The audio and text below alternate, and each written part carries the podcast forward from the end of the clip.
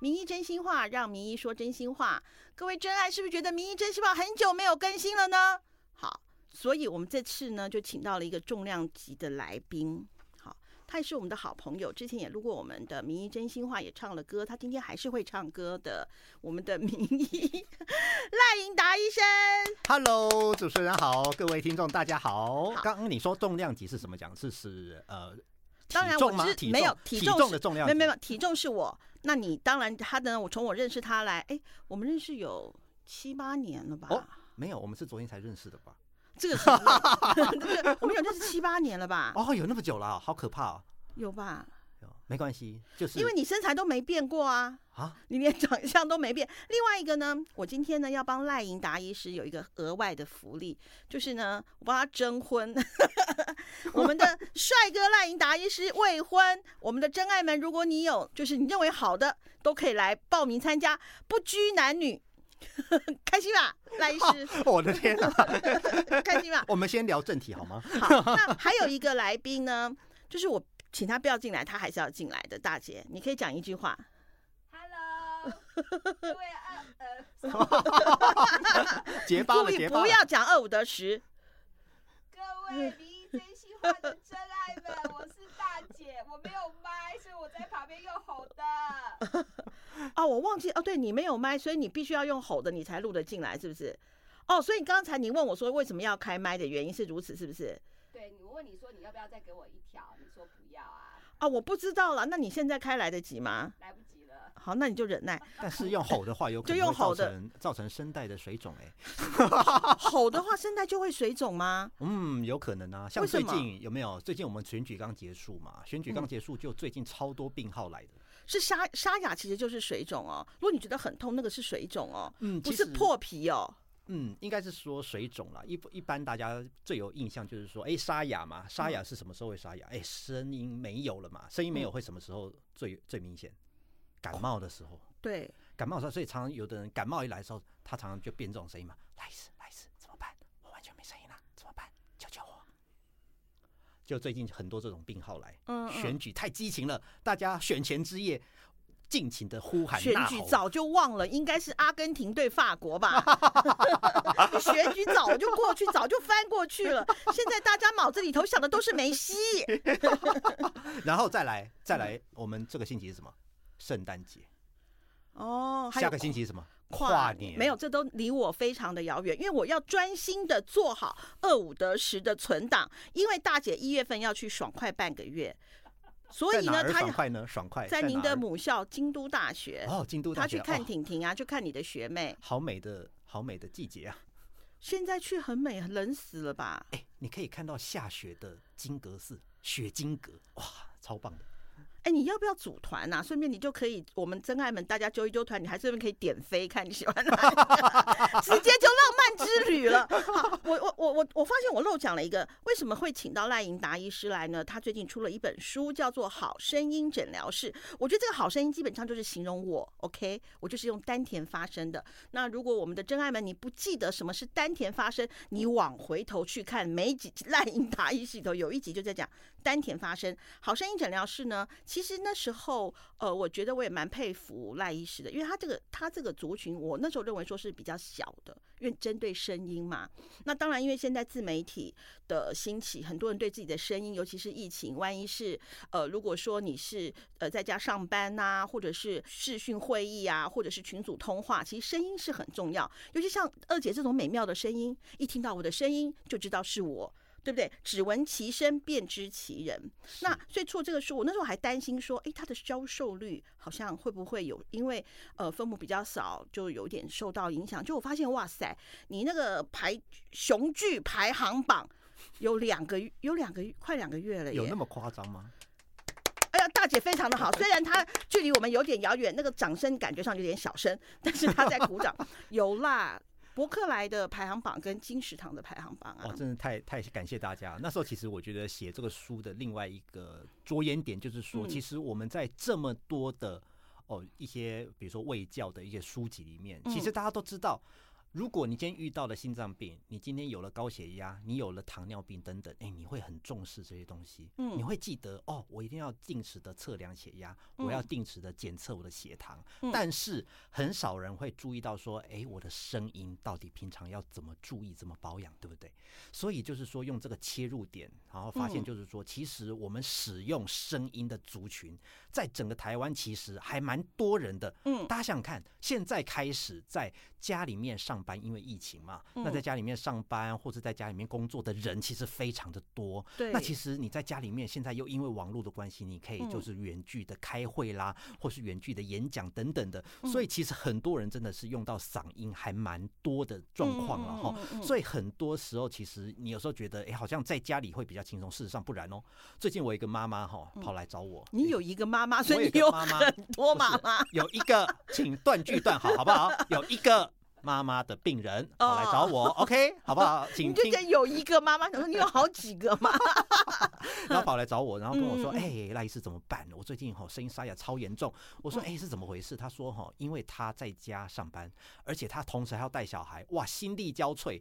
小孩子线上上课吗？小孩子不但线上上课，而且他一边上班还要一边顾及他哦，会不会到处乱跑、乱玩，然后乱翻东西？对对结果他说：“天哪，我的声音，我本来是很清脆、黄莺出谷的声音，现在变成了黄小虎的声音，怎么办？”哦，你在诋毁黄小虎，我没有黄，我没有诋毁。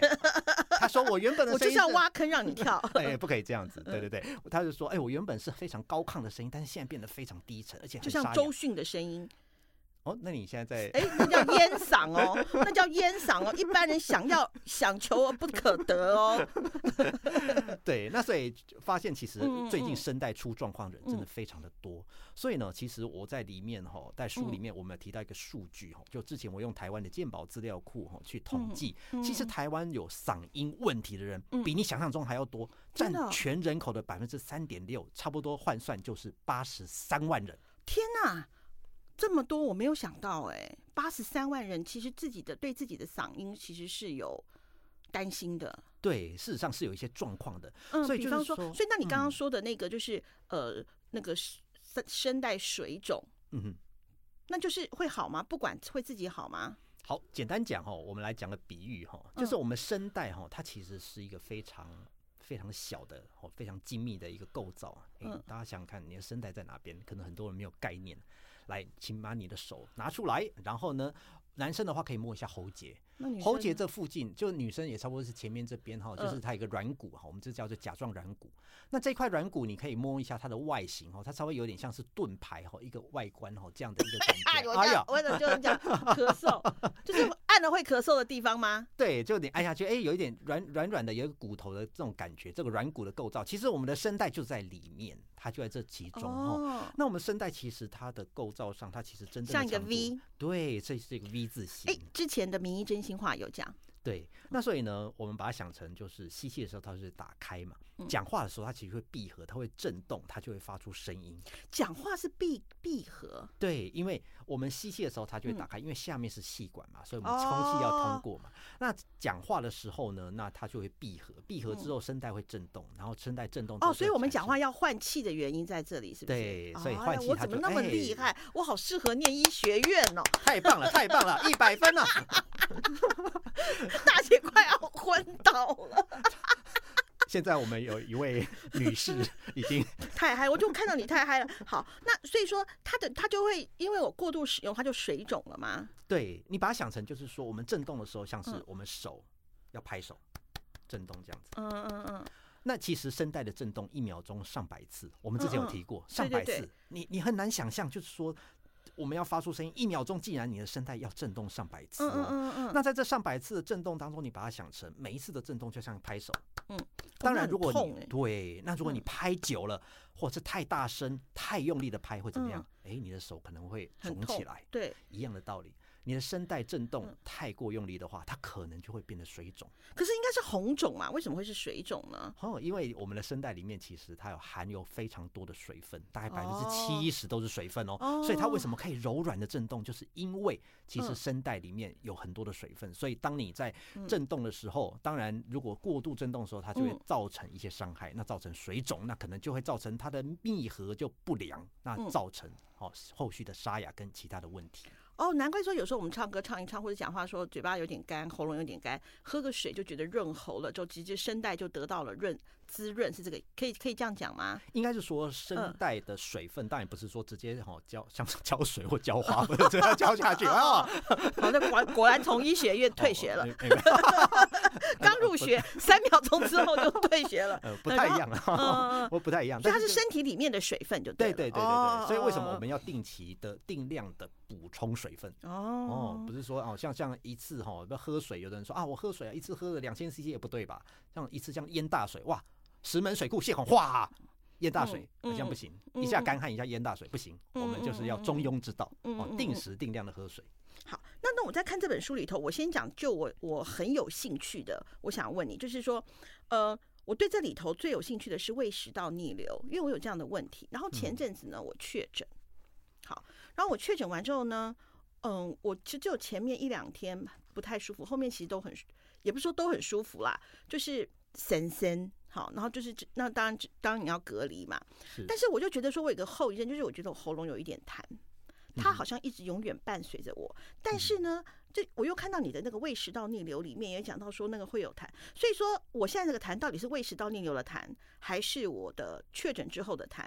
那我刚刚说要给你去看，你呢就给了我。三个很鸟的意见，第一个意见少喝咖啡，我没喝咖啡；少喝茶，我没喝茶。第三个叫我多睡觉，多睡觉我这个有点小办不到，但是我前两个都没有。那这个痰它不会消失吗？如果说它是胃食道逆流造成的痰，它是这辈子不会消失的吗？OK，痰的原因哦，当然有很多哈，可能很多听众朋友都有这种感觉哈，就是说到底这个痰是哪里来的哈？其实这当然还是我们要临床的检查了哈。那这痰的来源当然就是说，这一一样都是跟我们的上呼吸道有关系。我们上呼吸道从哪边开始？从我们的鼻子嘛，嗯好，从我们鼻子一直到我们的气管到喉咙，嗯然后到肺，好嗯里面这中间只要有任何地方可能嗯产生一些发炎的反应的话，那就可能哦会造成痰的产生。所以这个哦痰有时候不一定是喉咙来的，也有嗯可能是鼻子的过敏、鼻涕倒流来的。哦，那我觉得我应该是鼻涕倒流，哎那有可能我检测，因为最近的天气，对对对对对，好，那另外我们刚刚讲的胃酸的逆流嘛，那胃可是对不起，我打断你一下，是胃酸逆流，他讲到胃，我就会觉得我就会去看肠胃肠胃科。到底是要看肠胃科，还是要看耳鼻喉科？哇，这太重要的问题了嗯啊！这个实在是大灾问了哈。嗯那其实这个胃酸的逆流的问题，它其实算是介于耳鼻喉科跟肠胃科之间，它其实算是一个重叠的哦，重叠的一个问题。也就是说，其实很多人会。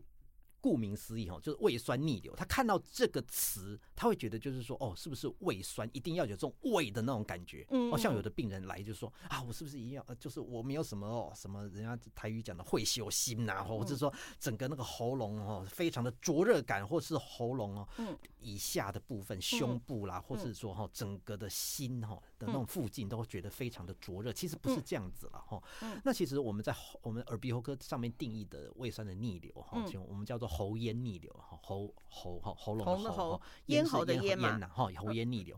那这种逆流哈，跟那喉呃胃酸逆流会有一点点症状上面的不同哈。嗯也就是说，我们在耳鼻喉科在看这一件胃酸的事情的时候呢，其实有的时候他的症状并不是说真的是一定要火烧心，嗯或是说真的是会觉得很很有灼热感的那种感觉，有时候反而就是会觉得痰多、喉咙卡卡。怪怪的，或者说吞咽的时候其实也没什么问题，但是就是一直觉得有个东西卡在那边。嗯哦，那其实这种慢性的哦，这种发炎哈、哦，跟这种胃酸的逆流哈、哦，有有一些人会把它叫做喉球症啊，吼、球是啊、那个篮球的球啦，哈、嗯喉球症，也就是说会觉得好像一个东西梗在那边，人家讲如梗在喉，但是在吞咽的时候，哎，或呼吸或一般的做任何的活动也没什么感觉，嗯，哦，所以这种算是喉咽逆流的一个蛮长的一个表现。因为好，那个各位听众，我们的听众好朋友呢，因为在赖英达的那个我们的名医的这本书里面呢，它的第六十七页，其实它就有九项是咽喉逆流症状的这个评量表。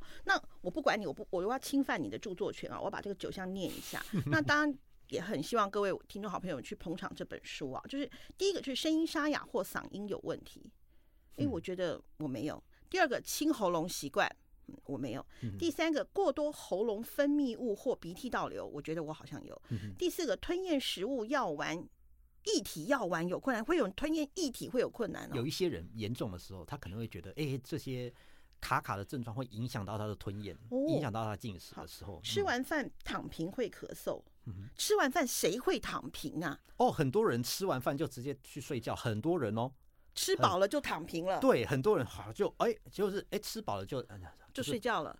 就是那应该是 吃宵夜啦，吃宵夜完去哎，睡觉没有没有。没有，我我有我有一些病人，他们是哦，他们就为了争取哈、休息时间，比如说他们中午一吃完、哦马上去睡，哦哦哦或哦是他躺平哦哦，哦哦对对就争取十分钟，争取二十分钟，哦嘿，哦就赶快哦去睡哦。对对对，那为什么吃完饭躺平会咳嗽啊？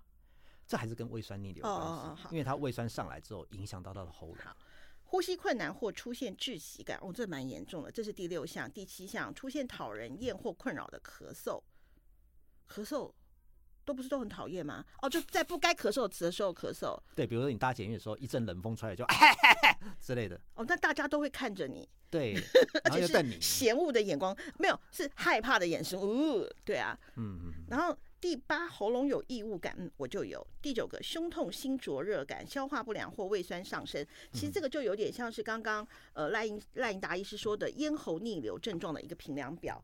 但如果在书里头的话，这是第六十七页里头，它这是一个自我的评量表。那如果说我买这本书，我自我评量完之后，如果这个有九项嘛，如果是九分，其实有这个几项就要去看医生啊，其实哈，有这个几分要看医生啊。其实这每一项哈都是大概一严重度，你可以填一到五分嘛，你自己做评量。这其实都是有点算是个人化的这种感觉了哈，因为就是说每一个人嗯对于这种严重的程度哈，他会嗯有不同的感受了哈。那基本上呢，如果你这张表上面哈分数如果超过十三分的话哈，那有可能就是你蛮有高蛮高的几率会有胃酸逆流的这个状况这样子。嗯嗯嗯嗯嗯。然后这里头呢，你就我当然后面他就会有，你就会建议有一些方法。我觉得你那个第四项的方法呢，就是让我看了就是不太高兴的。第一个当然就说饮食的种类了，刚刚就像你讲的咖啡因啊、茶、巧克力不要吃，饮食要规律，这个我也都会办得到。睡眠的姿势，头部尽量高，这也 OK。第四个就是非常讨人厌，你还用那个还用重点把它 mark 起来。体重控制，将你的体重控制在正常的范围，过重会使负压增加，进而导致胃酸逆流的几率。可是有一些瘦子也胃酸逆流啊。对，那所以就是说，这些讲是一个通则，并不是说哈，就是要是我是编辑，我就把这题这个这一点删掉，哦，因为看了北宋。好，然后呢，那容易造成胃酸逆流的生有生活习惯吗？有啊有啊有啊。其实最近嗯很多人都是因为哈，大家工作忙碌的关系哈，可能就就会很晚睡嘛。嗯那其实晚睡哈，就是睡眠哈比较不足的时候，其实也会让胃酸哈的逆流比较容易增加这样子。嗯哦，所以我都会跟大家讲哈，就是嗯治疗哈这些胃酸逆流或喉咙一些问题哦，很多时候其实嗯你要追本溯源。诶，很多人来看医生就跟你讲说，哦，我希望吃个药，我希望做个手术，嗯啊把嗯马上把我的嗓音恢复成天籁。我说这是不可能的事情，因为如果你没有把基本的这些哦饮食的控制啦，嗯或是睡眠的调整啊，你先把这些东西先做好的话，哎、做其他的这些事情，那有时候是事倍功半。对，哎，可是我记得不是说有一些歌手他感冒了，呃，要上台没办法没办法唱歌，你们打一针他就唱了，是有这种这是胡乱的还是真的？哎、这是真的。那不就是是特效药吗？嗯，那个就要看状况哈。那基本那是不是就跟毒药一样？因为通常越有效，基本上就是毒药哦，啊。也不是，也不是。致人于死的，马上就死了，那又有效，那就是毒药嘛。哦，我的比喻就是说，哈，我们医生有很多的宝剑，但是宝剑通常不随便出鞘，哦就是看，哎，就是你在厨房里面做菜，你有很多种做菜的做的那种那种那种厨具嘛，对不对？嗯嗯哦，你有可能有菜刀，你可能有水果刀，你有各式各样的刀，或者各式各样的烹调的器具，但是你会看你的食材，或是看你烹调食物的种类去选择适合的东西。哦，所以是一样的道理。哦，就是说你今天，哎，你不要想说，哦，医生为什么要要帮我打针？那因为在那个时候，可能他的水肿非常的严重，他的出血非常严重，他有可能是一些其他的一些必须要紧急要处理的哦的状况，那可能就是赶快先当下先给他打个针。哇，那就在喉咙里头打针哦。呃，通常是打肌肉或打血管。哦，对啊，打喉咙的，我的妈呀，那我还是就沙哑吧。然后这个我看这个书里头有一个东西啊，就是说你说你有一个胃酸逆流的一个。呃，胃酸逆流的一个年轻声乐声乐学生，因为声音对他来讲也很重要。对他治疗不见好转，你就用对喉闪平内视镜。喉闪平内视镜是什么？听起来好好酷炫哦，很很下酷啊趴哎。好，我们回到刚刚讲的哈，我们嗯声带的震动是怎样？它一秒钟是上百次嘛，对对对，但是我们有没有可能在这么短的时间内去观察到声带一秒钟是真的上百次的运动？你看得到吗？你是看不到的。对啊，哦，所以我们的内视镜是这样哈，这个内视镜的特殊的地方是在于，就是说呢，我们呃是用不同的，就是呃间距的哈，就是时间间隔的一个光源哈，打打打，然后呢，它把它串起来哈，就会变成说就是一个模拟哈我们真正声带运动的一个哦，就是一个轨迹这样子哦。哦，好，那我们打个比方哈，就是说大家可能小时候都有玩过一个东西哈，就是说我们把几张漫画，比如说一个。哦，这样子这样子这样子，他就变得好像在跑那样子。对对对对对，好，比如说一个人在骑马，嗯哎，他可能就是这个马，哎，可能这个脚先举起来，然后下一步是放到地上，然后他就前进前进前进的这个感觉，我们嗯把这个就是这个动作分割成好几个画面，但是嗯你把它快速的旋转之后，你就会看起来就是像是这个东西在动，嗯就是这个画面在动。对对对对用人的视觉暂留的这这个嗯哈、嗯这个原理了哈、去去做，所以这个东西这个后闪皮内视镜是同样的道理。哦我怎么能够在短时间内去看到这么多的一个嗯声带震动的状况？也就是说，我们用不同的，比如说我零点一秒打一次，这个光闪一次，闪一次，闪一次，每一闪一下，它就有一个画面，把这个画面全部串起来之后，我们看就可以模拟到这个整个声带的一个震动的状况。所以这个叫做喉闪屏的内视镜。那这个就是我们针对哦，就是喉科的医师特别针对声带的震动去做的一个检查。好，那所以这个算是很精密的检查。所以就是说，如果有声带沙哑，哈，就是声音沙哑或声带的问题的时候，我们都会做这样的检查去检测这样子。哎，那如果说我们我不管它，我反正我那食道反复发炎会怎样？反复发炎就要看状况了哈，嗯因为当然就是说轻微的胃酸逆流大概没有什么大碍，你可能只是觉得喉咙就是卡，就是紧，就是不舒服。嗯，但是如果像有一些人是因为有抽烟，还有何必有一些其他的哦喝酒啦。等等的，那这个胃酸逆流很厉害的时候呢，它其实就会反复的去侵蚀到我们的食道，嗯，哦，那可能会造成一些食道的病变，哦我们叫做巴瑞氏的食道的炎发炎了哈。那这种食道发炎会跟癌症会有很大的几率啊对，所以就是说，如果你今天你有很严重的胃酸的逆流，而且你又加上你可能有抽烟啊、有喝酒啦、吃嗯槟榔等等的这些因子哈，所以你要特别注意，就是说这种胃酸的逆流千万不要轻忽。好，那我等一下也是挂门诊好了，你刚刚跟我讲讲门诊时间。那个还有一个东西就是，因为我想要，如果说呃我有一些沙哑啊，或者是就是声音觉得卡卡不顺，那我要怎么样自我检测呢？我看你这个书上里头有讲到，简单的声菜声带检测主要有两种，一种是生日快乐歌。第二个是五个连续下降断音，这个东西呢，你虽然有 Q R code，但是呢，我们的那个听众好朋友呢，他现在手上又没书，你要不要直接示范一下？叫做五个下降音是什么意思？我们先讲哈，生日嗯快乐歌那个比较简单。好，我们在唱生日快乐歌的时候，其实大家都会唱嘛，对不对？对来，我们先唱一次，来，请唱。祝你生日快乐，祝你生日快乐，祝你生日快乐，祝你生日快乐。哎呀，黄莺出谷啊，没错，我要去参加一百分好声，一音啊！百分，一百分，一百分，哇！啊，其实我就是被 Podcast 耽误的歌手啦。所以你们生日快乐歌、生日快乐歌，大家都会唱。嗯，那其实，在正常的哎，有分下，要唱中文的还是唱其实没有英文的？关系，没没主要是那个音。音高是这样子哈，也就是说，我们正常声带的震动哈，那当然我们发低音的时候，它嗯就是会比较短。嗯，那在比较发高音的时候哈，就是嗯频率比较高的时候，它其实会拉长，就跟小提琴的弦一样。嗯嗯。哦，那所以在发高音的时候哦，如果你今天声带有水肿的状况，它就很容易会显现出来。比如说像有一些嗯声乐家或者有一些歌手，他们其实对声音是非常敏感的，嗯。所以当然就是说在唱这个歌的时候哈，在中间那边哈，前面都还好啊，祝你生日快乐，这边都还好。当你唱到祝你生日快乐，在高音的时候，如果你今天有水肿的状况，我刚刚讲过，我们声带水肿的时候，它的闭合就会不完全，它可能就会有一点哦，缝隙，对会破唱不上去，会唱不上去。比如说，它可能低音的时候还好，祝你生日快乐，祝你生日快乐，祝你生生生，然后或是生气音，祝你生生就会出不来。所以你好会演啊！你是被 被医生耽误的演员。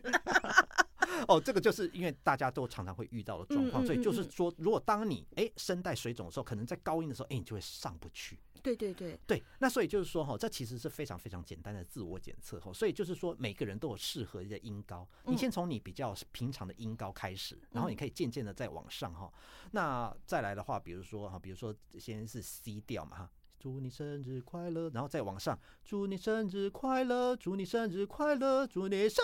然后如果当你那个声音上不去的时候，哎，你就会觉得，哎，这种可能真的是有点水肿的状况。当你出现这样的状况的时候，当当然不代表就是说你的声带一定就有什么问题，嗯但是你可能就要特别小心，可能就是哎、诶真的开始有点水肿了，可能稍微有一点点的状况，那可能接下来这几天在用声音的时候，真的要特别小心。哦，就是说，如果说你今天要检测说，比方说我呃礼拜五我要大量的，比方说被大姐逼迫礼拜五要录连续五集的二五的十，那我可能礼拜二三我就可能要注意一下我的声音，那我就可以用这个东西来自我检测一下，看看我的声音有没有什么问题。如果有问题的话，就去找你，是这个意思吧？是，赖耳鼻喉科。可是如果说今天像你刚刚讲什么西调什么，那我有些歌音高本来就唱不上去啊，比方说我就没有办法唱那个煎熬，那个那有些就就唱就我要平常我要怎么怎么。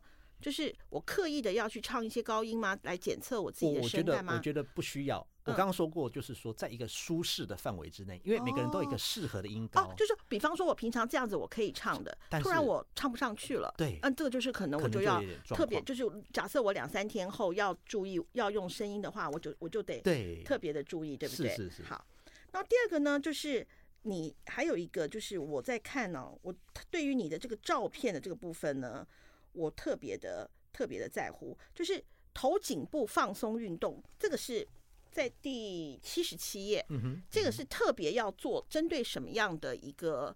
而且你笑的好灿烂哦，嗯哇这个牙齿看起来好白哦。嗯，这印刷品是不错，哎，真的，真的，真的，这个纸哦，感觉就是日本进口，有种日式的感觉。然后拿起来闻的时候，哦，有那种和风，香，对，还和风，和风飘出来。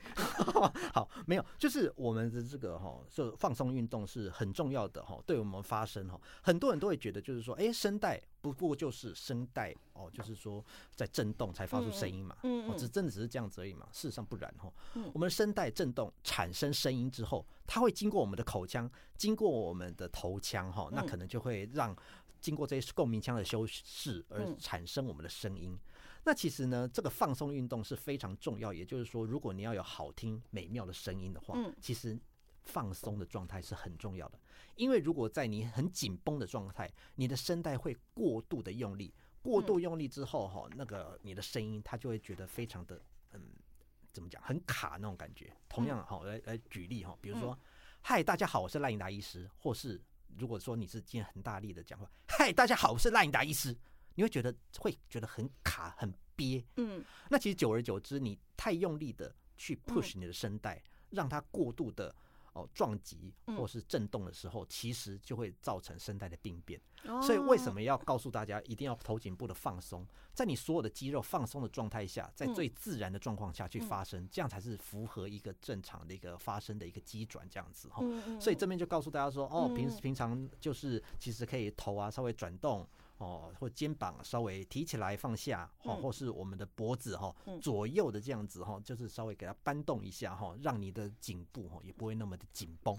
嗯嗯，因为其实这本书啊，我在看的时候，我还发现就是说，天哪，你还找了那么多的名人来跟你变成一一个会客室一样，就是跟你来聊，就是有关于嗓音的这个这个部分。那赖医赖赖医师，我想请问你耳鼻喉科，你对嗓音这块是特别的有去研究吗？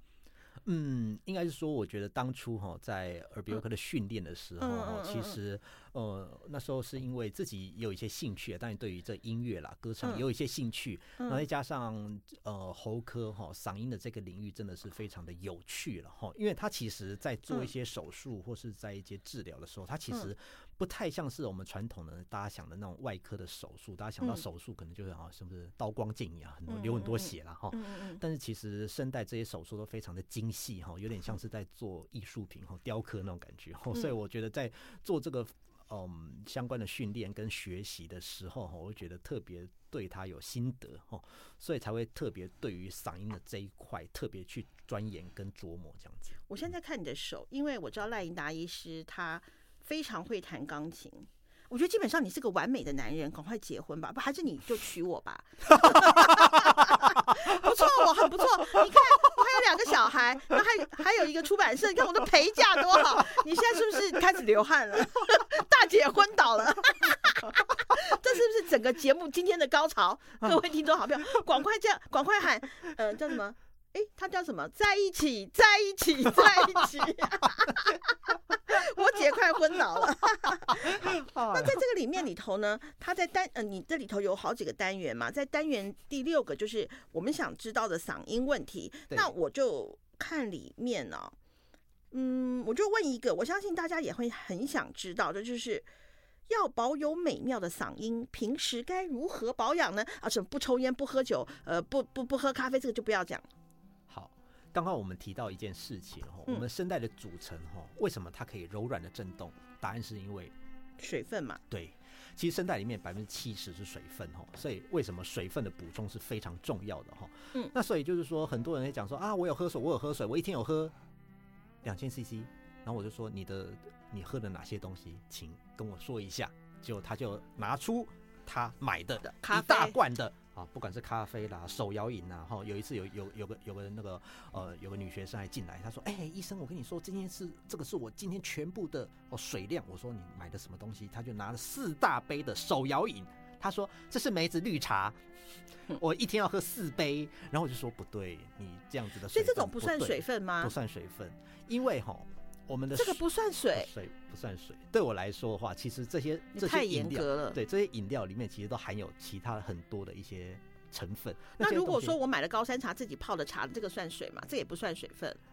好，应该是说哈，我们我我讲的水分是应该是纯水，嗯，纯水。嗯但是因为我们在饮料里面，不管我刚刚说的咖啡啦、茶啦，或是一些其他的饮料里面，它其实或多或少有其他一些物质。嗯，那这些成分的话，它有可能就会影响到我们刚刚讲的这些问题嘛，比如说胃酸的逆流啦，甚至有一些鼻涕的倒流，这些嗯东西可能都会对它造成影响。是。好，那尤其就是大家都知道嘛，那胃酸逆流很多东西哈，比如说太酸的东西啦，或者咖啡啦、甜呐这些东西嗯。其实都会引起。所以就是说，哎、梅子绿嗯茶不是说不能喝，里面也很多水，我知道，但是问题它里面的成分，它有可能会引发你其他的，比如说胃酸的逆流哦或其他我懂了的一些问题。我懂了，因为呃，就是干净，就是干净的白开水，其实对我们的身体是能够百分百吸收的，不会有任何担心的副作用。对其实就像咖啡，我记得好像咖啡也会利尿哈，对，所以说它其实是会带走我们的水分的，对不对？所以说咖啡也不能算水。对，所以对我来说的话，哦大概两千 CC 当然是以嗯纯水是最好的。但是嗯有些病人就说啊，我真的没有办法，那我就说，那没有办法的话，那我们就只能就尽量，哦，嗯就是让这些量能越少越好，或者说你如果真的要喝茶，那就是泡的淡一点，哦。就是有一个淡淡的味道就好。对对对，好、嗯但是能少尽量还是少了，哦，这个还是最重要的一个。没错。嗯，好，那听到我这个声音，就代表了我们今天要喊要 ending 了。但是呢，各位听众好朋友不用担心，因为我知道《民音真心话》很久没有跟了，我们还会有第二集。而且我觉得第一集是我希望医生讲的内容，第二集的内容呢，我真的觉得你很会讲、很会选哎、然后呢，呃，医生列出来的内容呢，就是说他要讲。如何正视沙哑的问题？好声音跟坏声音到底有什么样的区隔？就会在我们的下一集，请赖医师跟我们大家分享。那各位听众好朋友，我知道我很久没跟了啊，那这件事情呢，我很抱歉。那我相信我在二零二三年我会立下宏愿，民意真心话呢，我会尽量再录个六集。我立下了宏愿，好，那也希望大家能呃，希望呃不用 push 我，我会自我自我自我抵自我激励督促，啊，对，自我督促我自己一定要这么做。那第二集，呃，赖医师的下集，请大家一定也要准时收听哦。拜拜，拜拜。大姐，你可以发出一个声音。拜拜。